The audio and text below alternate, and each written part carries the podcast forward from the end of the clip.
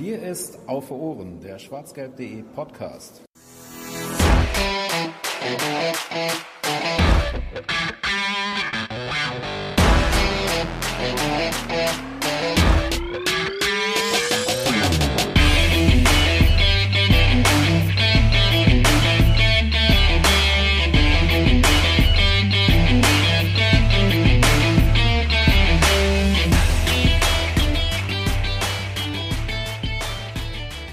Es wünschen euch ein fröhliches Jahr. Fanny, Jens und Konstantin Eckner. Hallo und herzlich willkommen zur Moment, 38. Ausgabe von Auf den Punkt. Und auch wenn Heilige Drei Könige erst ein bisschen später ist, wünschen wir euch äh, trotzdem schon ein frohes neues Jahr. Das Heilige Drei Königslied war das ja gerade, das ich kurz umgedichtet habe. Äh, der BVB war wieder sehr umtriebig und ähm, lässt uns dementsprechend keine Pause. Noch im letzten Jahr, im Jahr 2019, gab es die Bekanntgabe des Transfers von Erling Roland, äh, der äh, aus Salzburg nach Dortmund wechselt und damit endlich die Stürmerlücke schließt, die der BVB seit mindestens einem halben Jahr ja äh, da vorne hatte. Und endlich wurden unsere Gebete erhört. Wir haben einen Stürmer und deswegen reden wir heute am Neujahrstag. Ihr hört es einen Tag später, aber wir äh, lassen uns ähm, hoffentlich die äh, Neujahrsvöllerei und die Silvestersvöllerei nicht so sehr anmerken. Auch wenn ich noch ein bisschen in den Seilen hänge. Ähm, ja, deswegen wollen wir darüber reden, was denn der neue Stürmer des BVBs so mit sich bringt. Ich habe gerade schon gesagt, wer alles dabei ist. Hallo Jens, der äh, auch äh, in diesem Jahr immer noch an meiner Seite sitzt. Frohes Neues. Äh, frohes neues Jahr, auch äh, natürlich allen da draußen, die zuhören. Ähm, und Konstantin Eckner muss sich gerade ein bisschen sehr da reinreimen, aber es hat halbwegs funktioniert. Von Spielverlagerung.de mittlerweile auch auf YouTube zu finden, hat er sein eigenes ähm, Analyseformat. Guckt da auch mal gerne rein. Ähm, hallo Konstantin und auch dir ein schönes, äh, frohes neues Jahr. Frohes neues Jahr. Ja, da musstest du ein bisschen den Nachnamen ver verdrehen und verwurschteln. Ja, man muss das ein bisschen ändern. Das ist aber, naja, okay. das, wir hatten schon vielleicht schon schlimmere Einstiege in, in, in diesen Podcast, glaube ich. Äh, nicht nur vielleicht, nicht nur vielleicht. Was ja, soll das denn heißen jetzt hier? Hallo? Nee, du kannst ja auch meine be bewerten. Achso, ja, naja. ja, wahrscheinlich. Lassen wir das. Reden wir lieber über äh, Erling Holland. Und danke an BVB Norway auf Twitter, die ähm, uns gesagt haben, wie der ausgesprochen wird. Nämlich nicht Haaland, nicht Horland. Ähm, die, es gäbe auch noch die Alternative Holan zu sagen. Und ähm, falls das jetzt auch alles Quatsch ist, dann werden sie mich wahrscheinlich noch korrigieren. Wir sind da in der Findungsphase. Das war ja zuletzt auch bei anderen Spielern wie Alcázar oder sowas so, wo wir auch überlegt haben, ist es jetzt Alcacer, ist es Alcázar und so weiter. Wir werden das irgendwann noch rauskriegen. Ähm, kurz ein paar Fakten zu dem Norweger. Geboren ist der Norweger nämlich in Leeds, 12.07.2000. Ich bin so alt, wenn ich sowas lese. Ähm, ist der, ist der Sohn von Alf Inge. Holland, was ein großartiger Name ist. Der hat auch äh, früher Fußball gespielt, unter anderem für Manchester City und Leeds United. Äh, ist 1,94 groß, wie schon erwähnt, ein Stürmer, ein Linksfuß sogar und äh, hat beeindruckende Statistiken vorzuweisen. Ne? Also 49 Tore in 94 Pflichtspielen, unter anderem 8 Tore in 6 äh, Champions League Spielen in dieser Saison äh, und 16 Tore in 14 äh, Ligaspielen in der österreichischen Liga. Ist auch der erste Spieler, ähm, der es dann tatsächlich geschafft hat, in den äh, ersten drei Spielen der Champions League sechs Tore zu erzielen. Ähm, ja, und kommt jetzt eben dank Ausstiegsklausel von Salzburg für ungefähr 20 Millionen Euro nach Dortmund. Das ist aber dann halt auch nur die Ausstiegsklausel, der ganze Deal ähm, rund um seinen Berater Mino Raiola, den kennt man ja in Dortmund auch schon, ähm, berühmt und berüchtigt soll wohl ein bisschen ähm, größer noch sein mit Handgeldern und Gehältern und Unterschriften, äh, Unterschriftsgeldern oder wie man das dann nennt. Ich habe jetzt Signing ja, Fee versucht zu übersetzen. Handgeld. Hand, ja, ist, ist Handgeld, ja. Äh, da kommen dann natürlich noch mal ein bisschen was drauf. Ähm, ja, und das wissen wir aber eigentlich nicht so ganz genau. Ähm, da haben englische Medien darüber berichtet, dass es ähm, wohl eine Ausstiegsklausel geben könnte im Vertrag von Holland. Das sei wohl einer der Gründe gewesen, dass äh, Manchester United am Ende gesagt hat, nee, wir, wir nehmen mal Abstand von diesem Transfer. Die wollten eben keine Ausstiegsklausel und ähm, auch eine äh, Beteiligung an Weiterverkäufen hätte Manchester United nicht gerne gewollt. So zumindest die Nachricht der britischen Medien. Ähm, Wurde das nicht schon längst wieder dementiert? Warte mal. Wer hat das dementiert? Ja, ich gucke eben nach der Quelle, aber ich bin mir ziemlich sicher, dass ich irgendwo letztens schon gelesen habe, dass das nicht stimmt. Ich hätte jetzt sonst Konstantin gefragt. Er kennt ja die Verträge aller Spieler und bestimmt von Holland auch sicherlich äh, liegt er vor. Ähm, aber zumindest nach einem Gefühl könnte ich dich ja fragen, Konstantin. Lass mich Ähm. kurz das PDF-Dokument öffnen. Ich gehe mal in Dropbox rein. In diesem Moment. Ah ja, okay. Ja, also, äh, also mal so gesagt, bei dem Transfer sollte man nichts ernst nehmen, was aus den englischen Medien kommt. Ähm, denn über Wochen hinweg haben eigentlich die meisten ähm, Journalisten in Großbritannien behauptet, dass auf alle Fälle äh, Hollande dann zu Manchester United geht. Und jetzt müssen die ja irgendwie versuchen, so bisschen äh, sozusagen zurückzurudern, aber das auf eine elegante Art und Weise. Ähm, und äh, Manchester United selbst hat das ja auch versucht, so, äh, so darzustellen. Also ein bisschen, das ist die alte Bayern-Methode. Also wir wollten den Spieler ja eigentlich gar nicht. ähm, so, so ein bisschen auf die, in die Richtung. Es ist nicht ganz so. Also ich meine, natürlich, klar, am Ende hätte das finanzielle Paket bei Man United wäre eventuell besser gewesen, eventuell nicht. Das ist, ich meine, man muss mal sehen, wie man es bewertet. Auch mit natürlich äh, Weiterverkaufsanteilen und so weiter, ähm, ähm, wie das dann bei Man United aussehen würde. Die sind äh, teilweise in Verhandlungen recht hart auch. Ähm, also das und, und auch Raiola ist ja ein gebranntes Kind, was äh, Man United betrifft. Stichwort äh, Pogba. Ähm, sollte, sollte man nicht unterschätzen in dem Fall auch mal, äh, denn Pogba ist äh, aktuell kein Stammspieler mehr bei, oder zumindest kein, kein unangefochtener Stammspieler bei United und auch schon wieder eventuell auf dem Weg zurück nach Turin. Ähm, und auf der anderen Seite äh, ist es so, dass er natürlich bei Man United auch äh, schwer herausgekommen wäre aus dem Vertrag dann bei einem etwaigen Weitertransfer zu einem nächsten äh, Verein. Ähm, ich glaube, da äh, hofft sich auch das gesamte Gespann um ihn herum ähm, beim BVB eine andere Situation. Ähm, das bedeutet also quasi, dass er sich da weiterentwickeln kann und dann eventuell, wenn das alles so wird, wie man sich das vorstellt, in einigen Jahren dann eben einen Transfer zu einem größeren Verein äh, dann vollziehen kann, wie das eventuell bei Sancho ja auch der Fall sein wird. Und ähm, ich meine, dafür ist der BVB hat sich da etabliert. Ich glaube, das ist gar nicht so schlecht in der Position zu sein als ähm, einer der besten sozusagen hoch, äh, hochwertigen Ausbildungsvereine. Oder das Ausbildungsverein ist vielleicht ein bisschen zu despektierlich, aber ich glaube, es geht schon ein bisschen in die Richtung. Also man, äh, äh, Red Bull Salzburg Absolut, eben, Red Bull Salzburg ist ein Verein, der zieht eben die Spieler teilweise aus der zweiten Liga oder wie hier aus der ähm, aus der Elite-Serien, also aus der norwegischen ersten Liga, was irgendwie natürlich auch ein bisschen zweitklassig zum Teil ist, ähm, dann nach oben. Das haben sie bei Haidara gemacht, bei bei Keita bei, und so weiter. Ähm, Minamoto ja auch jetzt zu Liverpool gewechselt. Ähm, und dann ist Dortmund eben perfekter nächster Schritt ähm, für, für einen Spieler, der das Potenzial zur Weltklasse. Äh, Man United, weiß ich, da hätte dann eben hinter ähm, Martial und Rashford und auch Greenwood Eigengewächs ähm, dann eventuell nur die dritte Geige gespielt.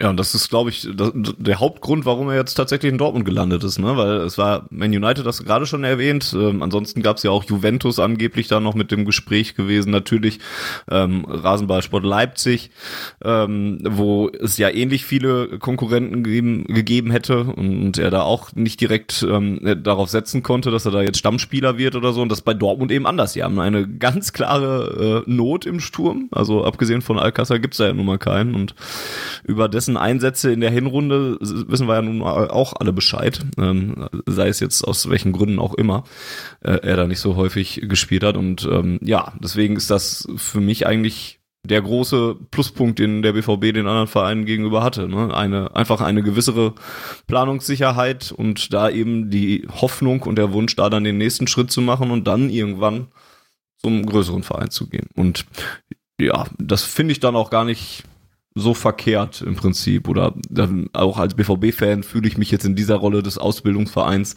dann auch gar nicht so ähm, ja so so dis, so despektierlich, wie du es gerade ges- gesagt hast. Oder Jens, siehst du das irgendwie anders, dass, dass du da sagst, hm, ist eigentlich schade, dass wir nur so ein Standing haben. Ja, natürlich ist es schade, aber also wichtig ist trotzdem, dass man sich dessen bewusst sein muss und das akzeptieren kann. Ich finde, das, also problematisch wird's dann, wenn du die Erwartung hast, dass es nicht so ist und dann davon enttäuscht wirst, dass es so ist. Aber ich glaube, wir haben in den letzten Jahren ähm, ganz gut lernen können äh, durch verschiedene äh, Umstände und Situationen, dass das vielleicht auch ein, ein Weg ist, um mittelfristig dann ähm, eben nicht mehr zum Buyers Club äh, zu, oder kein, kein, nein, kein Seller-Club mehr zu sein, sondern ein Buyer-Club zu werden. Äh, aktuell ist der BVB ja dann tatsächlich eher der Durchlauferhitzer. Und ähm, schön wäre halt, wenn das zwischendurch nochmal Erfolge abwürfen, abwerfen würde. Ähm, weil dann wäre es halt noch ein bisschen werthaltiger und ein bisschen erfreulicher für uns Fans, wenn man dann sagen würde, okay, äh, wenn der BVB dann deutscher Meister wird und Nuri Sahin wechselt halt zu Real Madrid, alles klar. Ähm, dann ist es ja äh, in Anführungsstrichen ein Win-Win. Ähm, und ich glaube auch bei Sancho, wenn wir dann davon von reden, dass der irgendwann im Sommer vielleicht gehen wird, dann reden wir auch von Summen, die ähm, das verschmerzbar machen, so wie es bei Dembele ja auch der Fall war, insbesondere weil Dembele sich ja dann entsprechend auch benommen hat, mhm.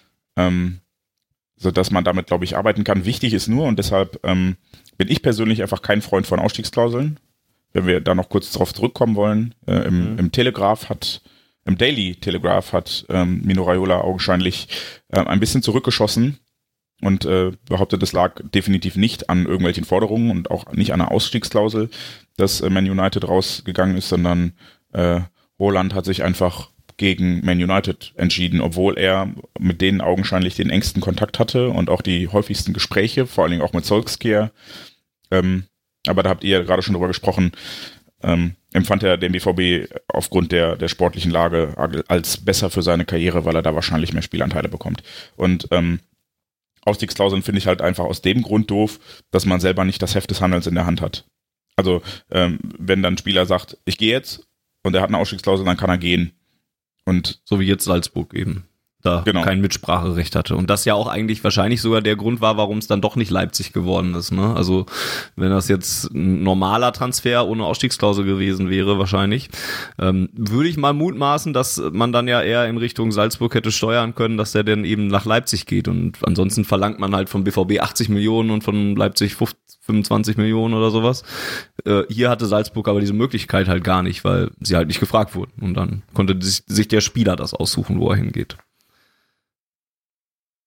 Äh, bin ich dir rüde ins Wort gefallen, Entschuldigung. Aber äh, dein Gedankengang ja, war. Ja, du hast es ja äh, zusammengefasst. Also für mich, ich finde Ausstiegsklauseln per se ja gar nicht, also das sind ja, die sind ja ein probates Mittel und man kann die ja auch so einsetzen, dass sie äh, am Ende für beide okay sind. Dafür ist halt wichtig, dass A die Summe hoch genug ist und B der Zeitpunkt. Das ist, glaube ich, für mich der viel entscheidendere Faktor. Also wenn äh, Holland am, am 31.08. seine Ausstiegsklausel ziehen würde, da würde ich sagen, äh, hm. yo, scheiße, was machen wir jetzt? Hm. Selbst, weil dann bringt der auch 150 Millionen nix. Ne, dann hast du keine Zeit, einen Ersatz zu verpflichten. Wenn der aber bis Ende März Bescheid sagen muss, pass auf, im Sommer gehe ich, wie es ja bei Götze zum Beispiel der Fall war, äh, und die Summe ist hoch genug, dann finde ich, ist das durchaus ein Mittel, das man äh, verwenden kann, um solche Spieler, von denen man ja mittlerweile dann auch weiß, dass man aufgrund der Position, die dieser Verein hat, ähm, eh nicht ewig bleiben werden, ähm, um die dann davon zu überzeugen, zumindest für zwei bis drei Jahre hier zu reifen, Leistung zu bringen und somit dem BVB A sportlich und B finanziell zu helfen, weiter nach oben aufzuschließen. Er hat jetzt einen Vertrag unterschrieben bis 2024. Ich glaube, man sollte nicht erwarten, dass er den wirklich erfüllt. Weil so vier Jahre kann ich mir eigentlich schon nicht so richtig vorstellen. Anderthalb, zweieinhalb vielleicht. Und dann wird's halt ein bisschen anders. Aber das werden wir dann ja alles äh, in der nächsten Zeit sehen. Warum können wir uns denn auf ähm, Holland freuen, Konstantin? Was bringt der Junge denn mit, ähm, dass er die gute oder die vielleicht sogar die Idealbesetzung ist für den BVB da vorne drin. Die Stürmersuche war ja da. Ist es äh, tatsächlich die Idealbesetzung, die man jetzt auch kriegen konnte im Winter? Gut, es war der der Stürmer mit der höchsten Qualität und auch natürlich mit dem höchsten Upside, in, äh, weil, weil er natürlich auch junges und viel Talent mitbringt, äh, der zur Verfügung stand. Aufgrund der Ausstiegsklausel und weil auch da Wechselwilligkeit da war. Ähm, äh, der Stürmermarkt ist ja sehr überschaubar insgesamt. Also gerade mhm. auch für einen Verein wie den BVB, der, wie gesagt, ein bisschen Ausbildungsverein ist, aber natürlich auch Ambitionen hat und jetzt nicht irgendwie äh, wahrscheinlich auch ein bisschen davon weggekommen ist, jetzt irgendeinen dahergelaufenen äh, Bundesliga-Stürmer zu nehmen, der vielleicht mal zehn Tore geschossen hat und deshalb dann dann irgendwie das, der, das, das heißeste Eisen irgendwie auf den Transfermarkt zu sein scheint.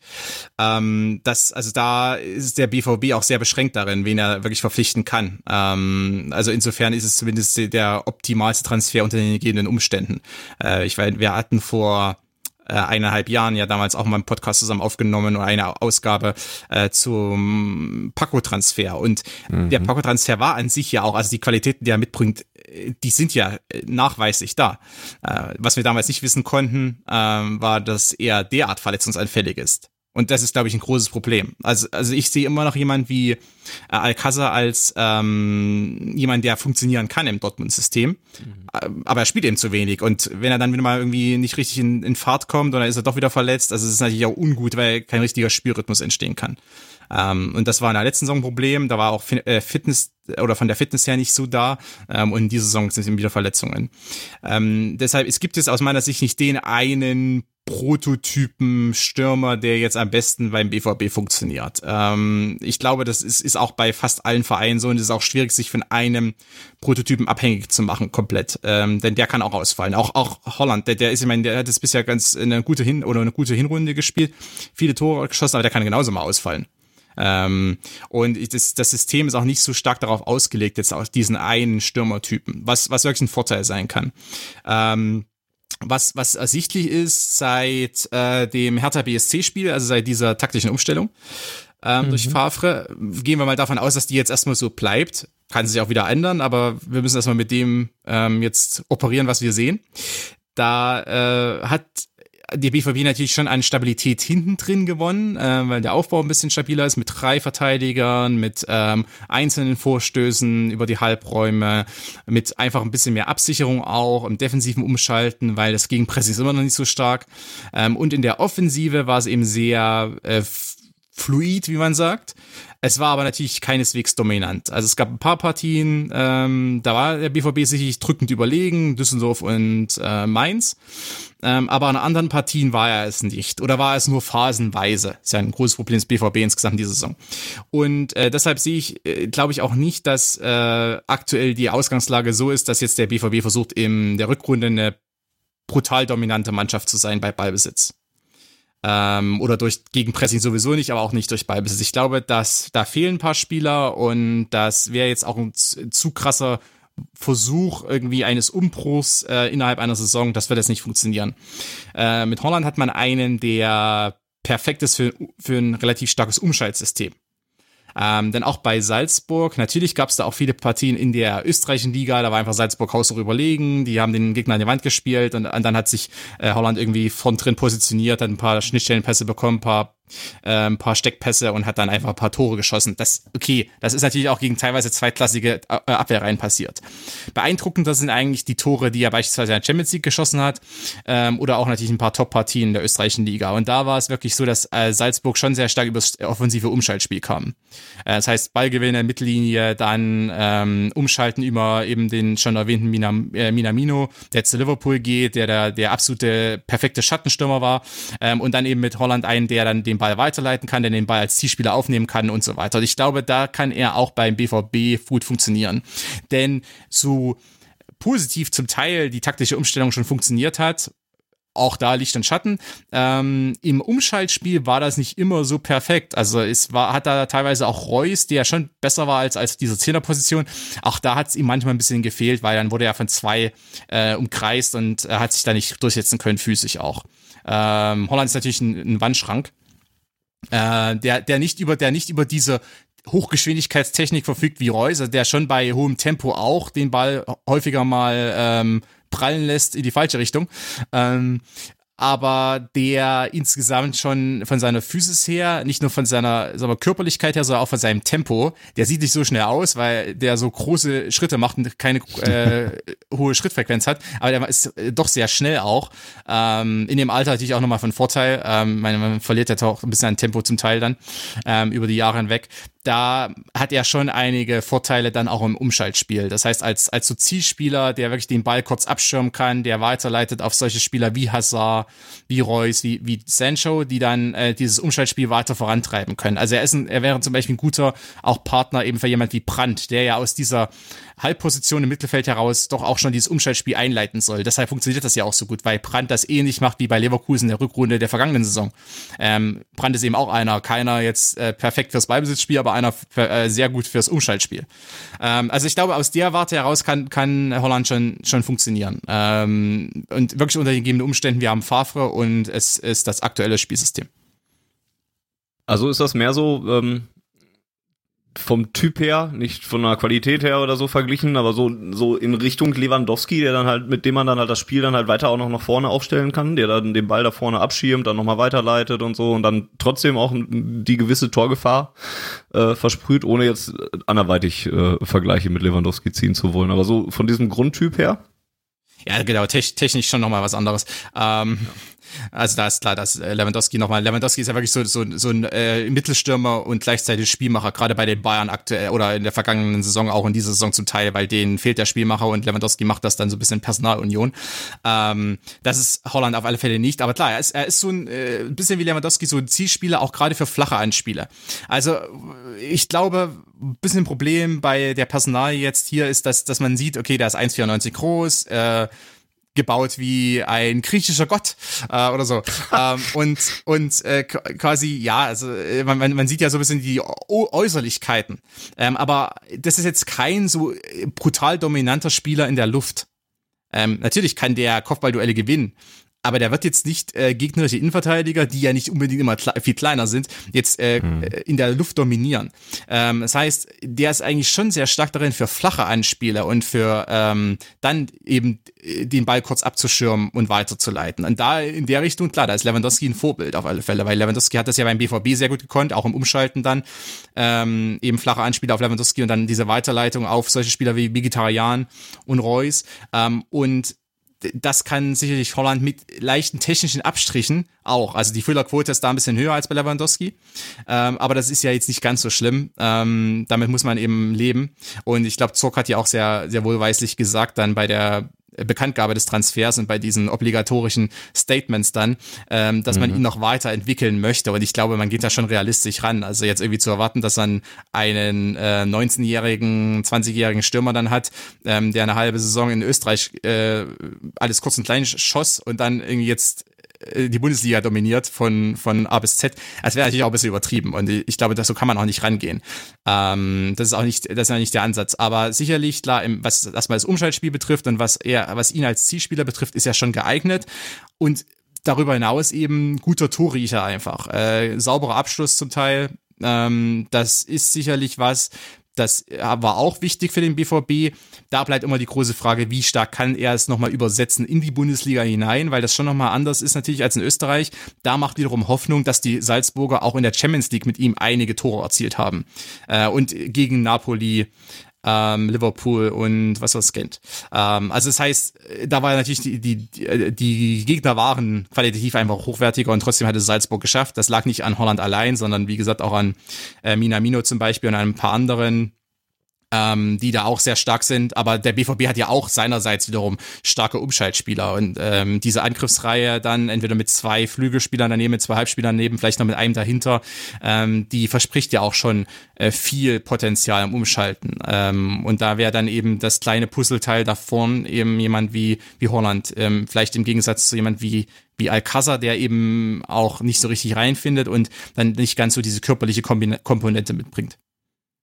Vor allen Dingen hatte der BVB ja auch in der Hinrunde und auch ähm, ja auch in der Champions League, äh, also nicht nur in der Bundesliga, äh, häufig ähm, das Problem, in Anführungszeichen, dass man halt sich außen ähm, auf den Grundlinien gut durchkombiniert hatte und dann durchgelaufen ist und dann kam von der Grundlinie dann der Pass zurück in den Strafraum oder sollte eigentlich kommen. Nur das Problem war halt, war halt keiner da.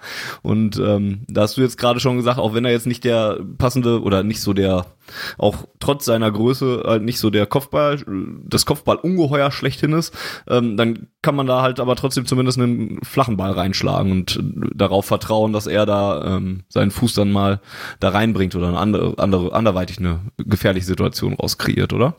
Ja, das, das, das einerseits, sicherlich kann man auch mal einen hohen Ball reinspielen, wobei Favre mag das ja nicht. Ähm, was natürlich auch noch ist, äh, dass er äh, aufgrund der Tore, die er jetzt auch schon erzielt hat, also auch psychologisch gegen Innenverteidiger, natürlich eine gewisse Präsenz ausstrahlt. Also das heißt, mhm. dass dann äh, gegebenenfalls sogar zwei drauf stürzen, äh, weil die ein bisschen Angst haben, ihn aus den Augen zu verlieren und dann eben, dass er dann diese, diese Abstaubertore erzielt.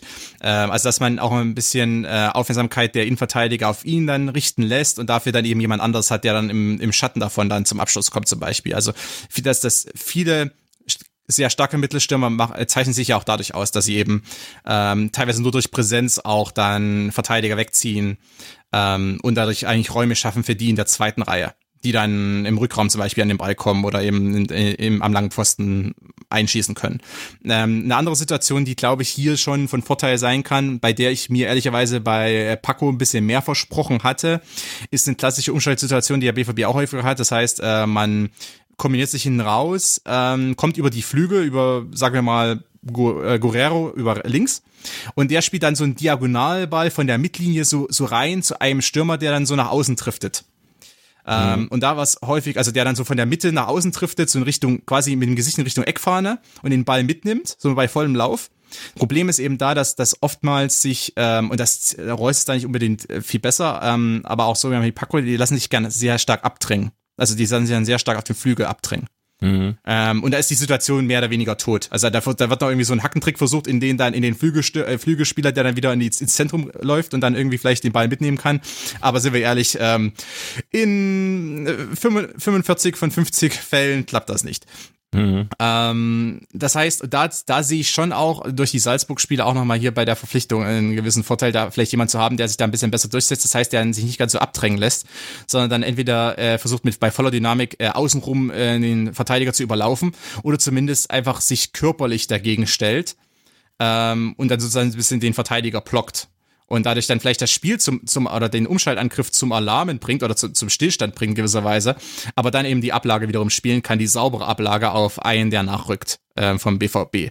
Ähm, also das ist auch sowas, weil es gab doch einige Situationen der Hinrunde, wo der BVB in solchen Umschaltsituationen war und dann einfach am Ende an der Eckfahne stand oder irgendwie, weiß ich, am, am, am an der kurzen Seite des Strafraums und äh, teilweise solche Situationen sind dann de facto tot.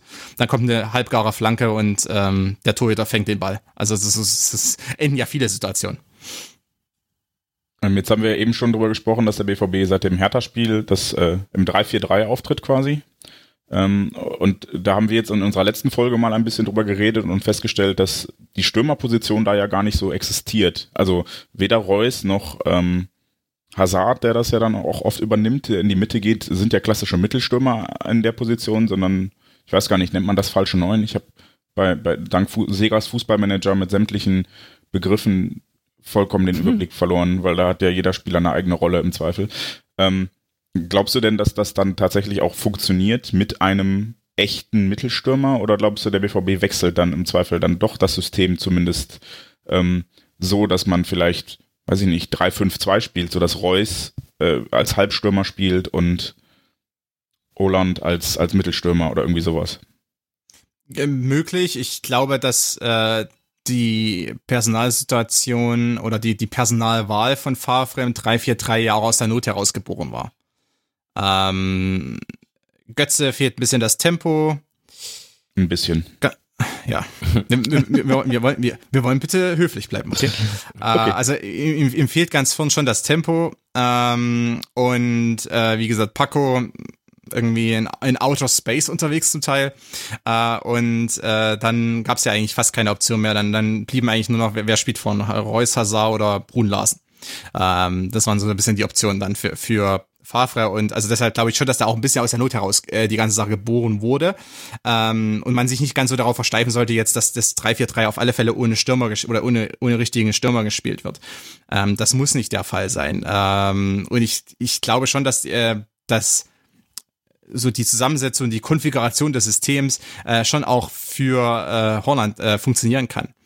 Ähm, ich meine, ein Vorteil des, der Reus-Rolle im 3-4-3 ist, dass er äh, ein wenig weggenommen wurde von dieser überdominanten Zehnerposition, in die er sich dann äh, hineingedrängt hat zum Teil. Also im, im 4-2-3-1 auf der Zehnerposition, muss ich ehrlicherweise sagen, war Reus äh, teilweise äh, einfach zu sehr darauf äh, ausgerichtet, selbst auch von sich aus einfach, äh, dann irgendwie in, in alle möglichen Spiel, Spielphasen einzugreifen. Ähm, also sich tief fallen zu lassen, den Ball irgendwie als Spielmacher dann schon tief anzunehmen und dann irgendwie zu versuchen, das Spiel aufzuziehen. Äh, bei allem Respekt, äh, Reus ist keiner, der das Spiel aufzieht. In den meisten Fällen zumindest. Ähm, und gleichzeitig hat er sich da ein bisschen der Präsenz weiter von äh, selbst beraubt. Ähm, und das, das war alles andere als von Vorteil. Äh, also ich meine, deshalb war es vielleicht auch aus der Sicht heraus gar nicht so schlecht, dass das, dass das System so aufgestellt wurde, dass Reus weiter vorn spielt. Er könnte genauso auf der Halbposition spielen, hat er ja für die deutsche Nationalmannschaft zum Teil schon getan, die auch im 3-4-3 hier und da äh, aufgelaufen sind unter Löw in den letzten sechs Monaten. Und da hat Reus auch auf der Halbposition gespielt, weil sehr Schnappri-Form drin war.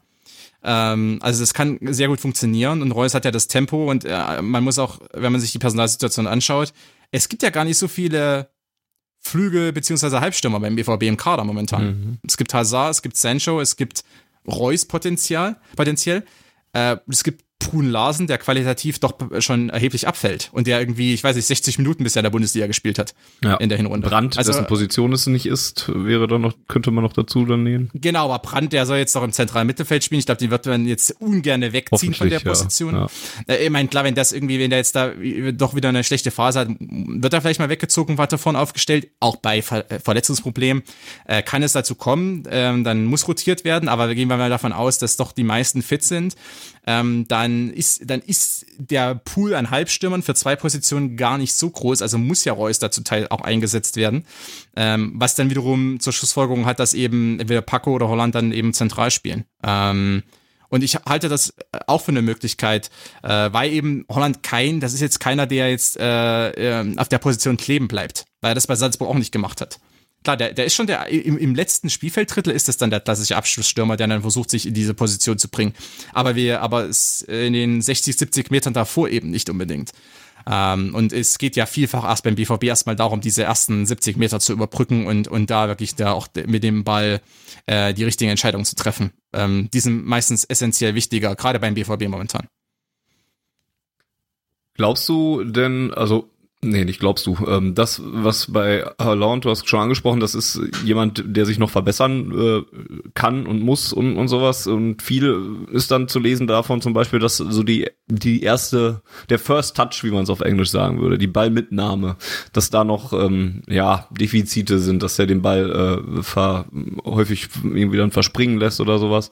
Ähm, ist das tatsächlich so, dass, dass er da noch die größten Probleme mit hat, wenn man jetzt mal die Frage umdrehen würde und fragen würde, was sind denn die größten Schwächen von ihm und wo kann er sich noch entwickeln?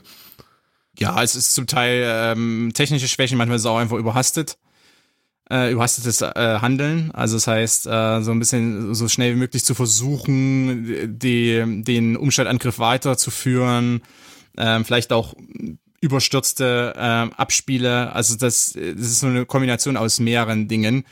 Ähm, bei Salzburg war er auch umgeben von einigen quirligen, tempostarken Spielern, ähm, die so bis so wenig wie wie jetzt Hazard und und und Sancho auch, gerade also so Typ Typ Hazard auch zum Teil, ähm, die dann eben wirklich sehr schnell versuchen durch diese Kanäle durchzuspielen und ähm, und er das natürlich auch da versucht einzufügen oder er versucht halt einzufügen, was ja vollkommen logisch ist. Also es ist, mhm. das ist genauso Lewandowski hat das ja auch beim BVB gelernt ähm, als Lewandowski zum BVB kam, war das jetzt auch nicht dieser Stürmer. Äh, aber das, ich zitiere immer gern das Hinspiel gegen Malaga damals in der Champions League Finalsaison, als äh, Lewandowski dann auf einmal zum brutal starken Konterstürmer wurde. Ähm, also ist natürlich jetzt ein bisschen übertrieben, das war natürlich nicht eine, von heute auf morgen, aber also wo man dann gesehen hat, okay, da, da ist die Weiterentwicklung da. Ähm, äh, und der kann sich sehr gut in dieses, in dieses Spiel da einfügen von Kuba und Reus und so weiter. Ähm, und das, das Holland hat das auch versucht bei, bei Salzburg und da macht er eben noch Fehler. Und klar, er ist technisch nicht der beschlagenste Spieler. Ähm, und das, das wird er auch dann nie sein. Allerdings äh, gibt es auch andere Stürmer in Europa, die auch nicht am, also technisch am beschlagensten sind. Aber es trotzdem schaffen, ein gewisses Niveau zu erreichen und vor allem ihre Fehlerquote niedrig zu halten. Also das heißt, nicht, nicht, nicht jeder Abspielfehler, nicht jeder Ballverlust äh, von Holland war jetzt damit verbunden, dass er technischen Fehler macht, sondern eher auch Entscheidungsfindung und ähm, wie gesagt, überhastetes Handeln. Und das sind ja Sachen, die können sich noch ändern. Ähm, die kommen ja auch damit, wenn man sich dann einmal auf äh, große Bühne durchsetzt, Erfolgserlebnisse hat, äh, dann auch merkt, dass irgendwie ein gewisser Flow im Spielsystem herrscht, wenn man gut drin ist, äh, dann geht das ja meistens auch noch zurück. Äh, also viele werden ja dann auch selbstsicher. Gerade gerade Stürmer leben ja doch auch ein bisschen davon, ähm, dass sie dass sie selbst glauben, dass sie schon die geilsten Säuer auf dem Platz sind. Also glaubst du tatsächlich, es bleibt ähm, ich muss nochmal zu dieser Spielsystemfrage zurück, weil das so die, die große Frage war, die wir bei Twitter bekommen haben. Ja, hab ich ähm, glaubst du tatsächlich, es bleibt ähm, beim 3-4-3 also fest, weil Favre ja eigentlich immer ein Freund von einer Viererkette war und also das wird ja schon, schon kritisch und negativ belächelt quasi. Ähm, ein, ein tiefes 4-4-2 gegen den Ball. Glaubst du, das wird es dann eher nicht, sondern er bleibt jetzt tatsächlich beim 3-4-3 und Haaland ist einfach, oder Holland ist eine, eine Option, die ähm, quasi statt eines zusätzlichen Flügelspielers gekommen ist? Ja, ich, also ich, ich glaube, aber das ist ein bisschen eine Kaffeesatzleserei, ähm, weil ehrlicherweise habe ich auch die Umstellung von dem Hertha BSC-Spiel nicht unbedingt gesehen, also nicht unbedingt erwartet zumindest. Ähm, äh, klar, es war dann so eine Situation, irgendwie war der BVB beziehungsweise Favre auch mit dem Rücken zur Wand. Ähm, und da neigen ja dann doch manche Trainer dazu, so ich versuche jetzt einfach irgendwas. Und vielleicht klappt's. Äh, also da andere Trainer machen dann anderes Zeug, die stellen dann irgendwie ihren Sechser auf einmal in den Mittelsturm oder äh, machen, also es gibt auch so, ja, also, ja, aber es ist wirklich, also so, so Trainer kurz bevor sie dann äh, gechast werden, dann äh, packen sie manchmal noch so eine ganz verrückte Sache aus, die dann, oder ich stelle jetzt irgend so einen 19-Jährigen auf, von dem noch niemals gehört hat. Es passiert ja manchmal so, in der Bundesliga auch gerne. Ähm, und das war für mich so ein bisschen das Handeln. Okay, wir machen jetzt was Neues. Äh, klar, er hat auch schon Dreierkette ähm, bei Nice, also Nizza spielen lassen ähm, phasenweise. Also es ist ja nicht ganz neu. Es kam für mich trotzdem ein bisschen überraschend.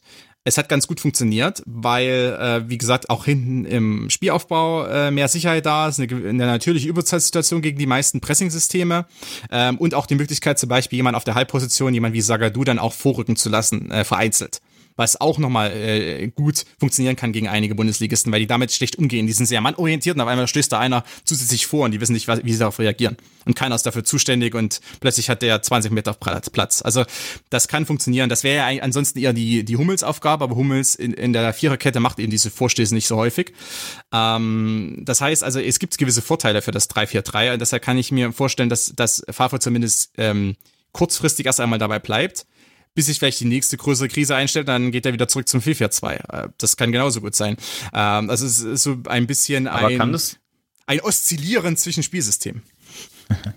Kann es denn nicht auch beides sein? Also, dass man es auch vielleicht ein bisschen in, in, Anpassung auf den Gegner dann halt auch mal ein bisschen variiert, dass man jetzt versucht, beide Systeme so ein bisschen einzuspielen und einzutrainieren und dann schaut, was brauche ich jetzt gegen Gegner XY ähm, äh, und dann eben Akzent äh, Akzente setzt. Und dann hat man jetzt mit der Verpflichtung von Hollande ja auch beide Möglichkeiten, wenn er halt eben auch im 4-2-3-1 meinetwegen spielen kann oder halt, wie schon gerade gesagt, im 3-4-3, wäre das auch noch eine Möglichkeit, dass man sich das dann, ja, von Spiel zu Spiel aussucht oder natürlich schon versucht, ein, ein Stammsystem zu haben, aber das dann durchaus ein bisschen variabler gestaltet? Das wäre natürlich die optimale ähm, Situation für, äh, also wenn, wenn das so etabliert werden könnte. Nur ich, ich sehe es, also andere, ein paar Trainer in der Bundesliga können das, machen das. Also können ist jetzt äh, vielleicht das falsche Wort, die machen das.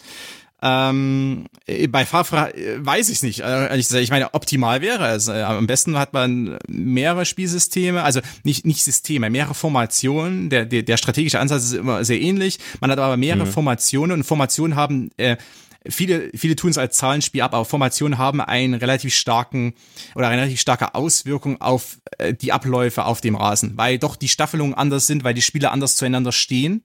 Äh, also die, die, die, die, erstmal die eigene Mannschaft unter sich steht anders zueinander. Es gibt andere numerische Situationen in einzelnen Zonen. Ähm, und für Spieler ist es auch an sich, wenn man jetzt mal rein, da rein auch pädagogisch an die Sache rangeht oder von einem pädagogischen Gesichtspunkt aus, es ist ja relativ einfach für einen Trainer zu sagen, wir spielen jetzt dieses andere System. Das, das versteht auch jeder Spieler. Der weiß, okay, ich spiele jetzt die Position, ich spiele jetzt, spiele ich jetzt linken Außenverteidiger oder linken Flügelläufer in einer Fünfer, also in einer Dreierkette, Fünferkette. Das ist für, für, für einen Spieler relativ leicht zu verstehen. Ähm, und er kann seine eigenen Aktionen daran und seine eigenen Bewegungsmuster daran anpassen. Ähm, also optimal ist es normalerweise schon für Trainer, dass sie so zwei verschiedene Formationen haben, die schon auch sich voneinander unterscheiden. Und dann können sie äh, je nach Gegner, je nachdem, wie der Gegner zum Beispiel verteidigt, verteidigt er im 4-3-3, verteidigt er im 4-4-2, verteidigt er im 5-4-1. Also wie spielt der zum Beispiel gerade gegen den Ball? Dann kann man das normalerweise anpassen. Also optimal wäre es. Ich bin nur ein bisschen unsicher, ob das wirklich jetzt der Fall ist bei Favre. Denn ähm, er hat ja schon auch äh, lange Zeit ein gewisses Talent dafür entwickelt, bei jeder personellen Konstellation, die es gab, ähm, egal ob da acht Außenverteidiger auf dem Rasen standen, irgendwie ein 4-4-2 draus zu bauen. Äh, also es ist ein gewisses Talent äh, von Favre, was er, was er schon auch bei Gladbach, bei Gladbach hat er das damals schon unter Beweis gestellt. Er hat also aus allem noch ein 4-4-2 hinbekommen. Ähm, das war auch diese Saison ja der Fall, als dann Hakimi ähm, gegen Slavia zum Beispiel im Hinspiel dann als Außenstürmer gespielt hat. Äh, da war auch erst, also man sieht den Aufstellungsbogen denkt sich, ach ja, mal äh, vielleicht doch mal Dreierkette und irgendwie ähm, Hakimi als rechter Flügelläufer. Ah nein, Hakimi Außenstürmer 4-4-2. Okay. ähm, also, also es ist, äh, also Favre hat lange Zeit so wirklich das äh, bis zum Erbrechen dann durchexerziert, wie er ein 4-4-2 ausstellen kann. Dann macht er diesen Umbruch. Wird er jetzt auf einmal zum derart flexiblen Trainer, wie er es ganz, ganz kurz, äh, in einer ganz, ganz kurzen Phase auch ähm, in Südfrankreich gemacht hat ich bin gespannt. Ich sehe es aktuell noch nicht. Optimal wäre es. Aber das ist ja, wie gesagt, ein bisschen Kaffeesatzleserei, ähm, weil natürlich auch darum geht, sieht Favre, hat Favre das Vertrauen in seine Mannschaft, von Woche zu Woche diese Umstellung dann mhm. durchzuziehen. Ähm, denn ich habe gerade gesagt, an sich ist es für Trainer einfacher vom pädagogischen Gesichtspunkt her, ähm, so die Formation komplett zu ändern und dann weiß er, dass eigentlich seine, Stör äh, seine Spieler sich anpassen müssen dem. Ähm, und die sehen den Ausstellungsbogen und die kriegen kurze Erklärungen, ein paar Stichpunkte, ein paar Bullet Points, was sie machen müssen und dann passen sie ihr Spiel daran an. Manche kommen damit sehr gut klar, gerade die in den taktisch simpleren Rollen. Manche haben damit ein bisschen Probleme schauen wir uns die Spiele an. Die ersten mit Dreierkette. Äh, Akanji und Mats Hummels waren schon äh, brutal am Rudern zwischenzeitlich. Ähm, also Akanji war ein bisschen am Rudern, so wie, wie spiele ich jetzt diese Halbverteidigerposition gleich noch? Ah, der war aber auch äh, im 4-2-3-1 viel am Rudern. ja, der, der ist, also er ist, äh, genau. Man, man könnte ich, denken. Ich persönlich äh, fand ihn zum Beispiel sogar sicherer in der Dreierkette als in der Viererkette. Äh, nicht in den ersten Spielen. Also dann, aber gut, ja, ja gut, du hast recht, ja, ja, aber das, das, aber ich sag mal so, er war in dem, er war von seinen Entscheidungen her im 3-4-3 unsicherer, auch von seinen Handlungen her am Ende sicherer, weil im 4-2-3-1 war er einfach irgendwie komplett, also einfach, da hat er viele Fehler gemacht. Also nicht jetzt unbedingt von den Entscheidungen, er hat einfach Fehler gemacht. Also hat sich im Zweikampf falsch verhalten, falsch gestellt, Laufduelle verloren und so weiter. Also das war jetzt weniger vielleicht von seinem, von seinem Gedankengang her falsch, was er da gespielt hat. Das war einfach so, dass er schlecht aussieht. Ich sag mal so ein bisschen so eine Julian Weigel-Situation zum Teil in der Innenverteidigung, als der dann sich hier und da einfach überlaufen wurde gegen Paderborn zum Beispiel. Also es war jetzt nicht so, dass er da mhm. direkt eine falsche Entscheidung getroffen hat, er wurde einfach überlaufen. Ähm, und bei Akanji war das ja zum Teil auch so. Er war einfach hier und da manchmal so hüftsteif. Ähm, da hat er vielleicht die richtigen Gedanken gehabt, aber mit der Umsetzung hat es gehapert. Ähm, und bei Mats Hummels ist es natürlich so, dass er diese Zentralverteidigerrolle, ja, ist eigentlich nicht seine Paraderolle. Ähm, Hummels ist eigentlich eher so ein Halbverteidiger und würde jetzt auch äh, zum Beispiel, weiß ich, wenn er in der Nationalmannschaft zurückkehren würde, würde er nicht unbedingt der Zentralverteidigerrolle spielen. Hm. Die Malfall wahrscheinlich. Also es ist ein bisschen Spekulation dabei, würde. Ähm, also das heißt, äh, klar, also die, die Spieler waren jetzt nicht so sicher zum Teil bei dieser taktischen Umstellung. Sagt dann Favre, wir wechseln jetzt von Woche zu Woche. Eventuell, ähm, wie gesagt, äh, kann ich mich nur mal wiederholen. Es wäre, glaube ich, so insgesamt für den BVB schon von Vorteil. Aber das liegt am Ende an Favre und wie er die Mannschaft einschätzt. Und das hat er natürlich, kann er am besten, weil er schon auch sieht, ähm, wie, wie sie sich auch im Training verhalten, vielleicht bei Trainingsspielen, wenn beide Systeme mal probiert werden und so weiter. Wir werden das äh, herausfinden. Ähm, vielleicht jetzt als letzten Punkt könnte man nochmal dieses finanzielle Paket und so die ähm, Aussage des Schnäppchens äh, anpacken. Ähm, denn da wurde ja viel darüber geredet, dass der BVB ein Schnäppchen gemacht hat wegen dieser Aufstiegsklausel, wegen dieser 20 Millionen. Ähm, ich habe ja eben schon gesagt, dass das so ein bisschen noch ein bisschen ja eine Blenderei ist, weil ja noch ganz viel Geld dazu kommt. Ähm, dann ist dann ja auch die Rede vor, also sind ja die wildesten Zahlen jetzt im Umlauf, ähm, was Mino Raiola da jetzt noch für gekriegt hat, was der äh, Hollande hier verdient, soll ja auch wohl um die 8 Millionen im Jahr sein, laut manchen Quellen. Ähm, Worauf ich hinaus will, ist aber eigentlich, ähm, dass das ja aber auch schon irgendwie eine gewisse Investition ist. Oder kannst du dir vorstellen, dass der BVB, wenn er denn irgendwann Hollande wieder verkaufen muss, weil ich habe ja gesagt, ich glaube jetzt nicht, dass er bis 2024 hier bleibt, ähm, kannst du dir vorstellen, dass der BVB da äh, irgendwie weniger als 20 Millionen rauskriegen könnte. Beziehungsweise, worauf ich hinaus will, ist, wenn wir den abgeben und er sich hier eigentlich so weiterentwickelt, wie er sich bisher entwickelt hat, dann wird man doch für den auch eine ganze Menge Geld kriegen oder nicht. Und dann kriegt man das ja eigentlich wieder raus. Ja, wenn, sich die Entwicklung ähm, nur ansatzweise so fortsetzt, dann äh, wird der auch äh, locker im dreistelligen Millionenbereich rausgehen. Ähm, weil der Stürmermarkt wird sich in den nächsten Jahren, äh, da kann man die die Situation auch in Youth League und in den U19, U17 Bereichen verfolgen in Europa. Ähm, die Stürmersituation wird sich jetzt nicht unbedingt so verbessern. Es gibt ein paar gute ähm, junge U23-Stürmer momentan in Europa, Abraham und so weiter, ähm, die, die schon, die schon wirklich äh, das Talent haben, um ganz groß rauszukommen, aber es ist trotzdem überschaubar. Und es gibt einige ähm, Top-Clubs, die sich ja auch 2022, 2023 noch nach dem nächsten Knaller Mittelstürmer umsehen werden. Umsehen müssen ja auch zum Teil. Also so, also ich, man kann einen Blick nach, nach Madrid zum Beispiel werfen. Ähm, mhm. Real. So, so ein Verein, ich weiß, ich will nicht sagen, dass Holland bei Madrid landet, aber äh, nur, nur als Beispiel. Ähm, die haben jetzt mit äh, Benzema verlängert, äh, das mit Jovic war ja eher so ein Rohkrepierer, also äh, das heißt, äh, das heißt, und, und ich meine, allein was Jovic eingespielt hat, mal als Beispiel.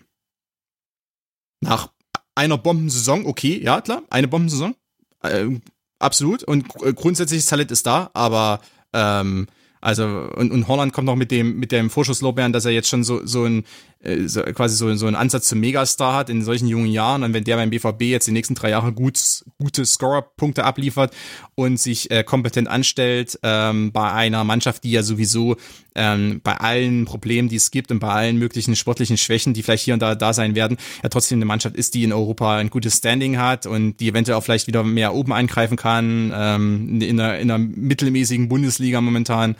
Ähm, das heißt, also da sollte, sollte das auf alle Fälle locker drin sein sein.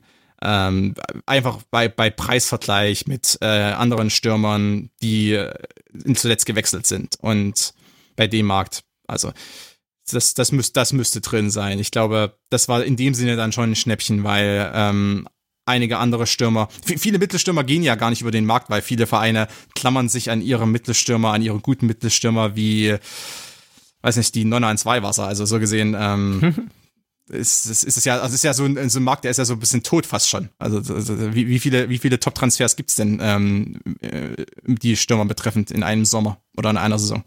Sehr überschaubar.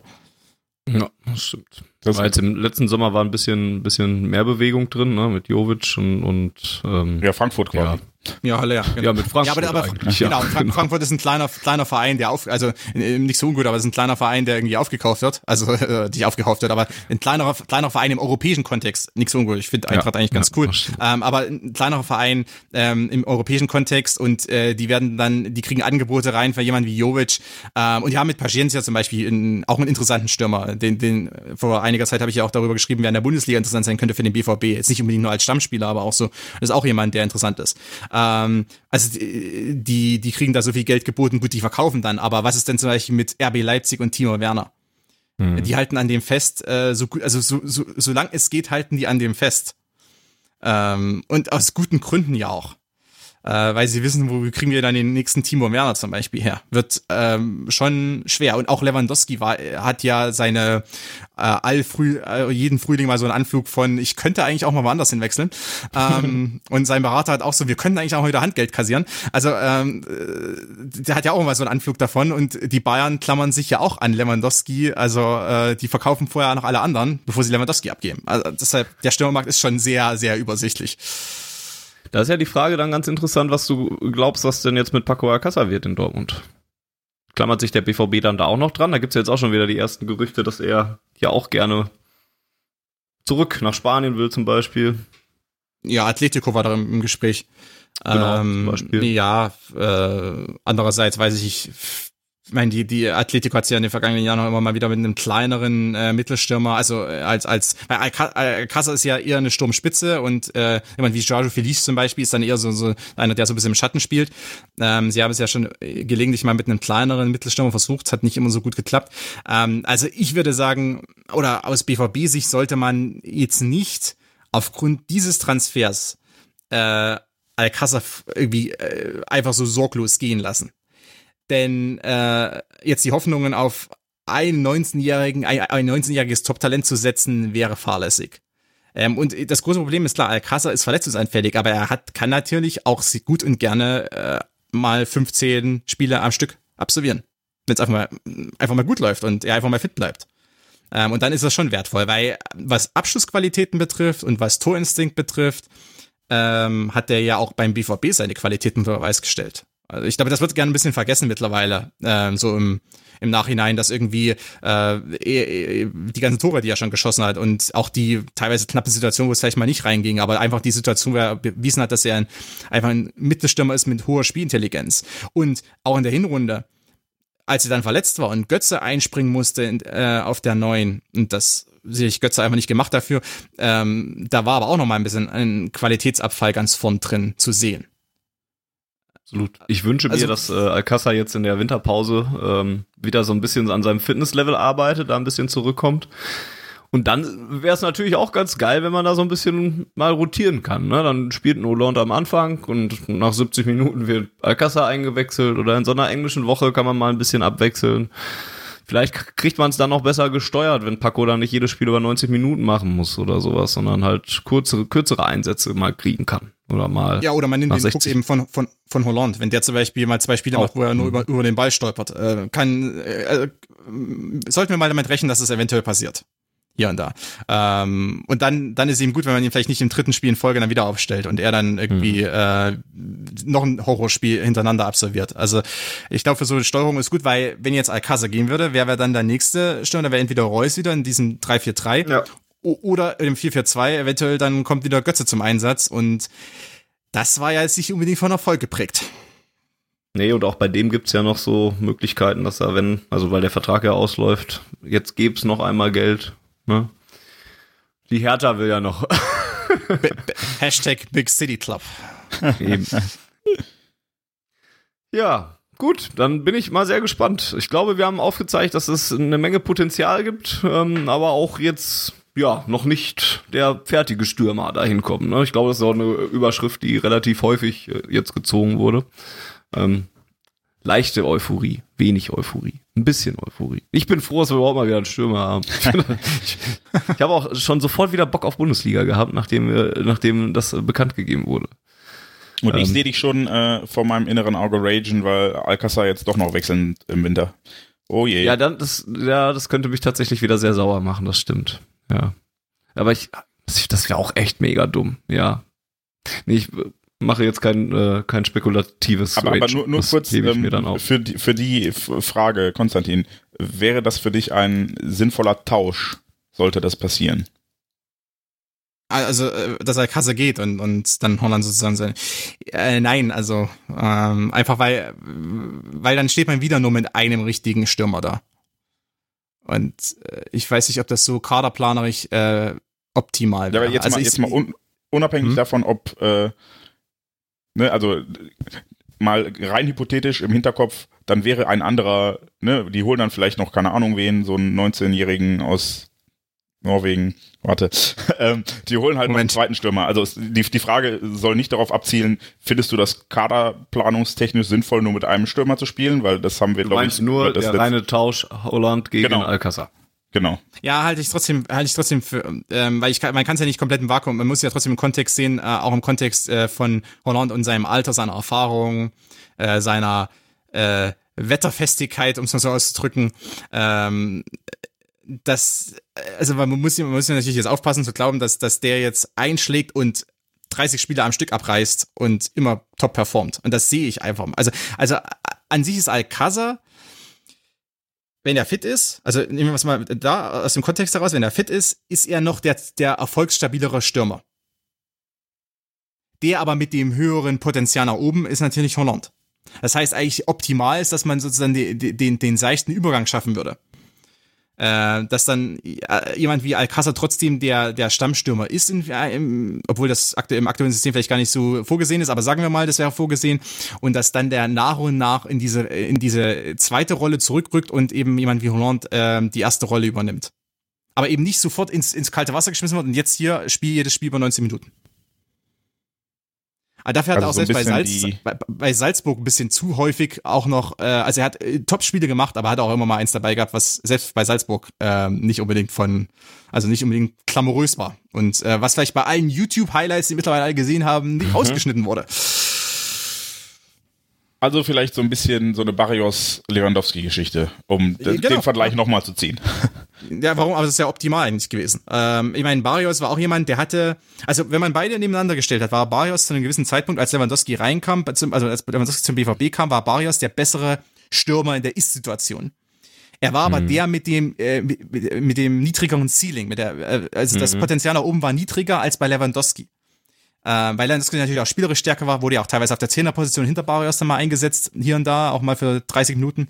Ähm, diese Rückrunde dann auch Fast für ein halbes Jahr, ich wollte gerade sagen. äh, genau, Kagawa Ka- verletzt Kagawa war. war dann, genau, stimmt, Kagawa war dann, war dann raus. Äh, das, was man ein bisschen vergisst, aber zum Teil, also, aber das war auch, das war fast so eine 4-4-2-Situation, aber trotzdem, äh, es wurde weiterentwickelt. Ich glaube, die Planung war nicht unbedingt Lewandowski jetzt komplett reinzuschmeißen. Das musste ihn dann sein.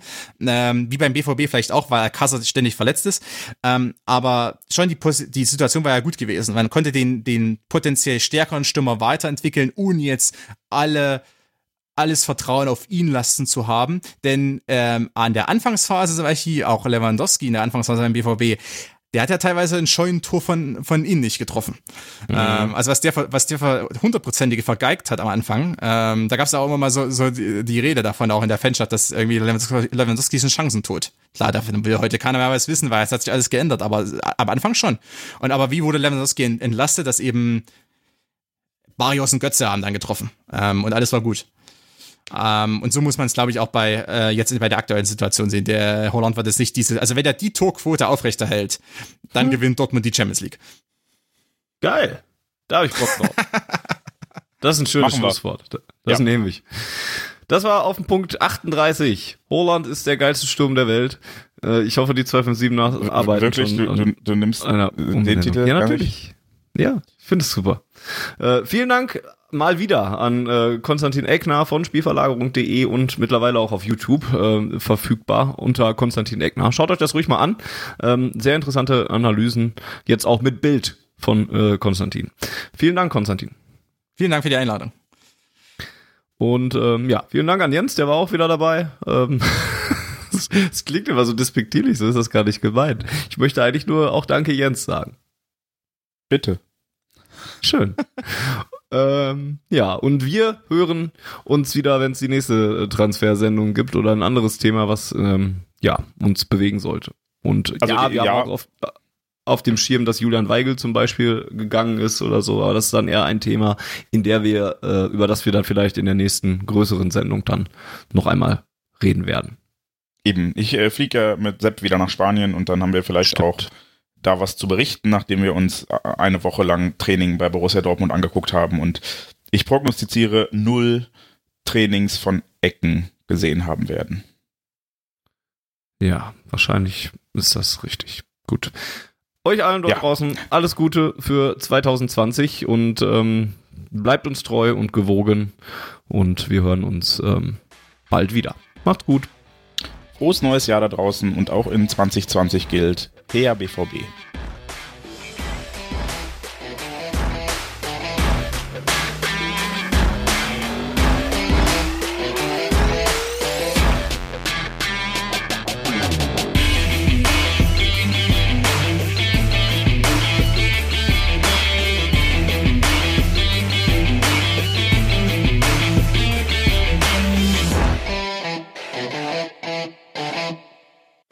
Zuhörerzahl, wie immer präsentiert von schwarzgelb.de, dem Fanzine über Borussia Dortmund.